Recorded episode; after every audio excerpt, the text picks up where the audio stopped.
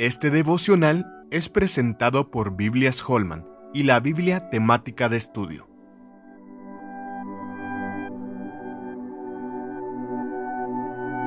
Salvos de la ira. Pues mucho más, estando ya justificados en su sangre, por él seremos salvos de la ira. Romanos capítulo 5, verso 9. Muchas personas viven con la falsa confianza de que cuando den su último suspiro, Dios los estará esperando con los brazos abiertos y los aceptará tal como son. Nada puede estar más lejos de la verdad. La escritura enseña que aquellos que no ponen su fe en Jesucristo están bajo condenación. Esto está en Juan 3:18 y les espera una eternidad en el lago de fuego Así lo describe Apocalipsis 20:15.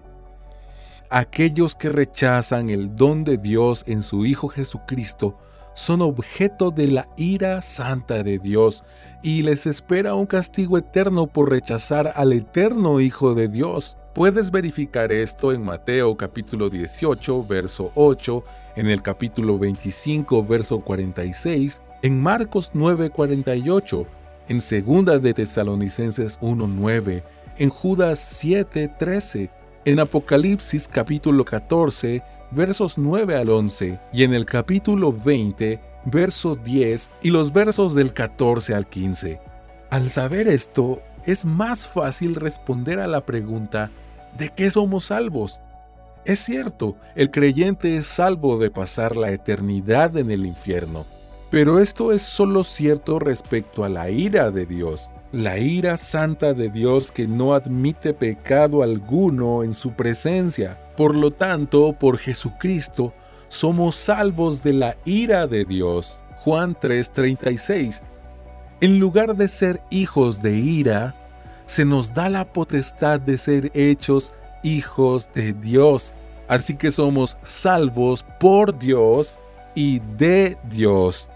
La doctrina de la ira santa de Dios es controversial en nuestra generación, que tiene comezón de oídos y está acostumbrada a escuchar solo aquello que quiere oír.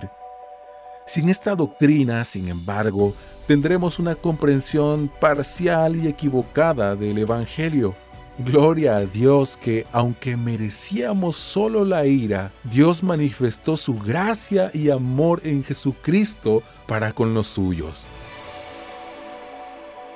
Con más de 250 artículos y devocionales teológicos escritos por más de 25 pastores y teólogos hispanos, la Biblia temática de estudio te ayudará a profundizar en el entendimiento completo de la palabra de Dios. Conoce más en www.bibliatemática.com.